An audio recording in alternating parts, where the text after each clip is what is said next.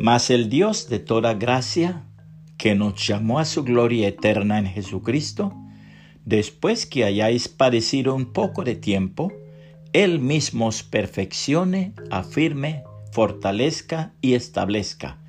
Primera de Pedro 5:10. El gran reformador Martín Lutero escribió una parábola para demostrar cómo es que el diablo realiza su labor con el fin de entorpecer la obra del Señor Jesucristo entre los hombres.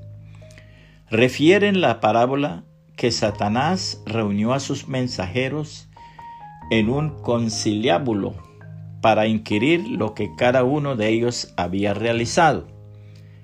El primero se levantó y dijo, una compañía de cristianos cruzaba el desierto.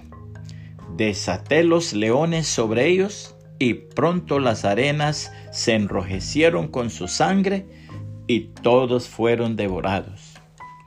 Satanás repuso, ¿para qué? Podréis destruir sus cuerpos, pero no sus almas, y son las almas las que yo procuro. El segundo se levantó y dijo, una compañía de cristianos cruzaba el mar en su barca. Desaté la tempestad y todos se ahogaron. Satanás volvió a decir, ¿para qué? Os he dicho que no quiero sus cuerpos, sino sus almas. El tercero se levantó y habló así. Por diez años he tratado de sumir a los cristianos en un profundo sueño y al fin lo he conseguido. Todavía andan soñolientos por el mundo.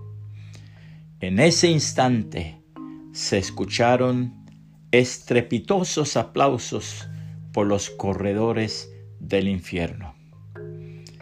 Dios dice en su palabra, Humillaos pues bajo la poderosa mano de Dios, para que Él os exalte cuando fuere tiempo, echando toda vuestra ansiedad sobre Él, porque Él tiene cuidado de vosotros. Sed sobrios y velad, porque vuestro adversario el diablo, como león rugiente, anda alrededor buscando a quien devorar, al cual resistir firmes en la fe, sabiendo que los mismos padecimientos se van cumpliendo en vuestros hermanos en todo el mundo. Mas el Dios de toda gracia, que nos llamó a su gloria eterna en Jesucristo, después que hayáis padecido un poco de tiempo, Él mismo os perfeccione, afirme, fortalezca y establezca. A Él sea la gloria y el imperio por los siglos de los siglos. Amén. Primera de Pedro 5, 6 al 11. Puede compartir este mensaje y que el Señor Jesucristo le bendiga y le guarde.